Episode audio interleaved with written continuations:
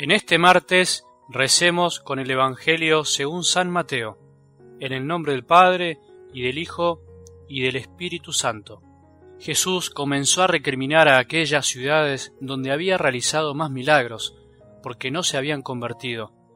Ay de ti, Corosaín, ay de ti, Bethsaida, porque si los milagros realizados entre ustedes se hubieran hecho en Tiro y en Sidón, hace tiempo que se habrían convertido, poniéndose silicio y cubriéndose con ceniza.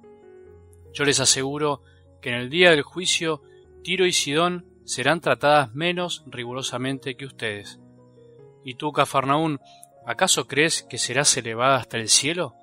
No, serás precipitada hasta el infierno, porque si los milagros realizados en ti se hubieran hecho en Sodoma, esa ciudad aún existiría.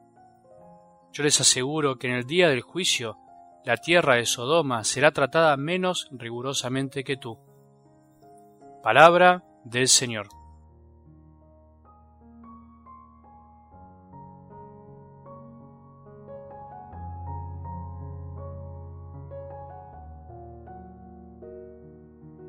Querer encontrar la perfección externa en la iglesia es tan imposible como querer buscarla en vos mismo o en mí. Nunca podemos olvidar que Jesús quiso fundar su iglesia desde y sobre seres humanos de carne y hueso, como decimos, como vos y yo, y que esa elección no se fundó en una perfección previa, en un pedirles un currículum, eh, un libre de deuda, sino en un amor incondicional que no miraba tanto las cualidades personales como la miramos nosotros, sino el corazón y todo lo que el corazón puede dar cuando es amado. Ahí está la clave.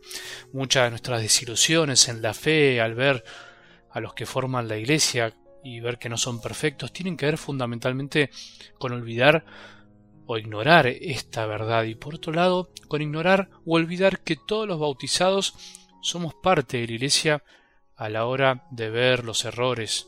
También hay que incluirse ahí.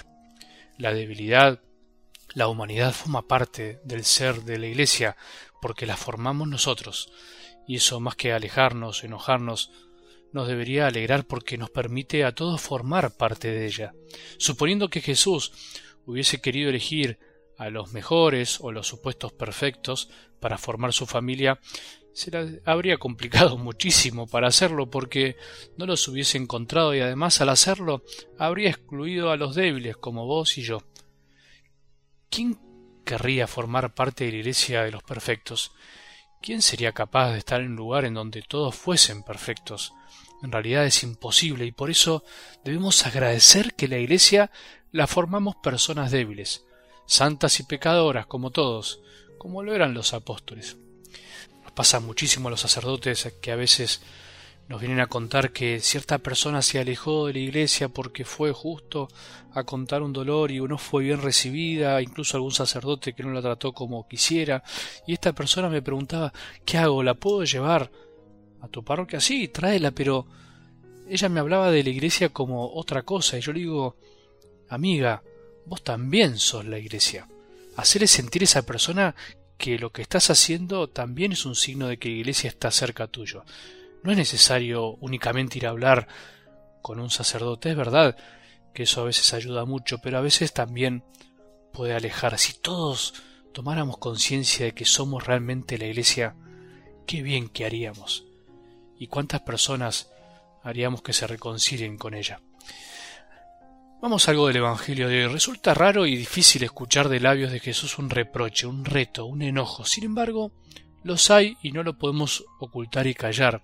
Jesús los hizo y sería de necios esquivar estas palabras de la escena de hoy. ¿Cómo hago como predicador? me puedo preguntar. ¿Me pongo a hablar de otra cosa? Prefiero hablar de lo que Jesús nos dice hoy a todos, a todos, porque no hay peor cosa que al escuchar el Evangelio andemos pensando que se refiere a otros, andar buscando a quién les cae bien esas palabras y lo que dice Jesús. A todos, siempre la palabra de Dios nos tiene que decir algo. Al mismo tiempo, como decíamos ayer, no todo se comprende en el momento. La paciencia es necesaria en toda dimensión de la vida y mucho más en el camino de la fe, donde lentamente vamos siendo enseñados por el Maestro Divino que es Jesús. Por eso debemos estar tranquilos. Estemos en paz, como dice la misma palabra de Dios, en la carta a los hebreos. Dios, en cambio, nos corrige para nuestro bien, a fin de comunicarnos su santidad. Es verdad que toda corrección en el momento de recibirla es motivo de tristeza y no de alegría, pero más tarde produce frutos de paz y de justicia en los que han sido adiestrados por ella. ¿A quién le gusta ser corregido? ¿A quién le alegra ser corregido? En principio a nadie, excepto a alguien muy humilde. Solo el que alcanzó una sabiduría y santidad que le permiten descubrir en todo la voluntad de Dios. Nosotros, simples cristianos que andamos luchando día a día a la santidad, no podemos decir lo mismo, me parece. Nos cuesta ser corregidos y mucho más por Jesús. No solo porque toda corrección molesta, sino porque muchas veces tenemos una imagen desdibujada de él, algo así como perdón la palabra, pero un bonachón que habló solo de un tipo de amor y de paz, olvidándonos de las otras dimensiones del amor, que es el no, la corrección, la lucha interior y exterior, el sufrimiento entregado con amor y tantas cosas más. Jesús ama plenamente y por eso nos quiere enseñar a amar plenamente. Ayer nos exigía un amor por encima de nuestra familia, y eso no traería paz, a veces no trae paz. Jesús nos ama incondicionalmente y por eso tiene todo el derecho de entristecerse y reprocharnos nuestra falta de amor, como lo hizo con estas ciudades Corosaín, Bethsaida y Cafarnaún, que nos representan también a nosotros, que vivimos llenos de dones, que recibimos tantas gracias y milagros en nuestras vidas. ¿Estás seguro de que el reproche de Jesús no es como una caricia del alma? ¿No pensás que el reproche de Él se puede transformar en una palabra al oído, llena de amor, una palabra de ánimo, para que una vez por todas amemos y hagamos lo que Él desea de nosotros?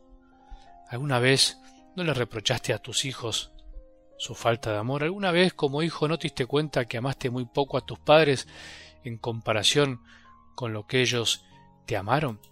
Si sos adulto, ¿no te pasó alguna vez que se te cayó la cara de vergüenza al ver todo el amor que tantos seres queridos te dieron y darte cuenta lo poco que les correspondiste? A mí sí, muchas veces. Jesús nos ama infinitamente, más de lo que podemos imaginar. Qué lindo que es pensar que nos puede reprochar doliéndose, pero con amor. No nos demos el lujo de enojarnos ante su corrección.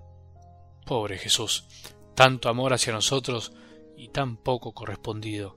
Pobre Jesús, si por lo menos hoy vos y yo hiciéramos algo para demostrarle más nuestro amor, aunque parezca poco, si por lo menos en este día hiciéramos lo posible para no ofendernos o entristecernos por una corrección de amor, si por lo menos hoy aprendiéramos de las correcciones que nos ayudan a crecer.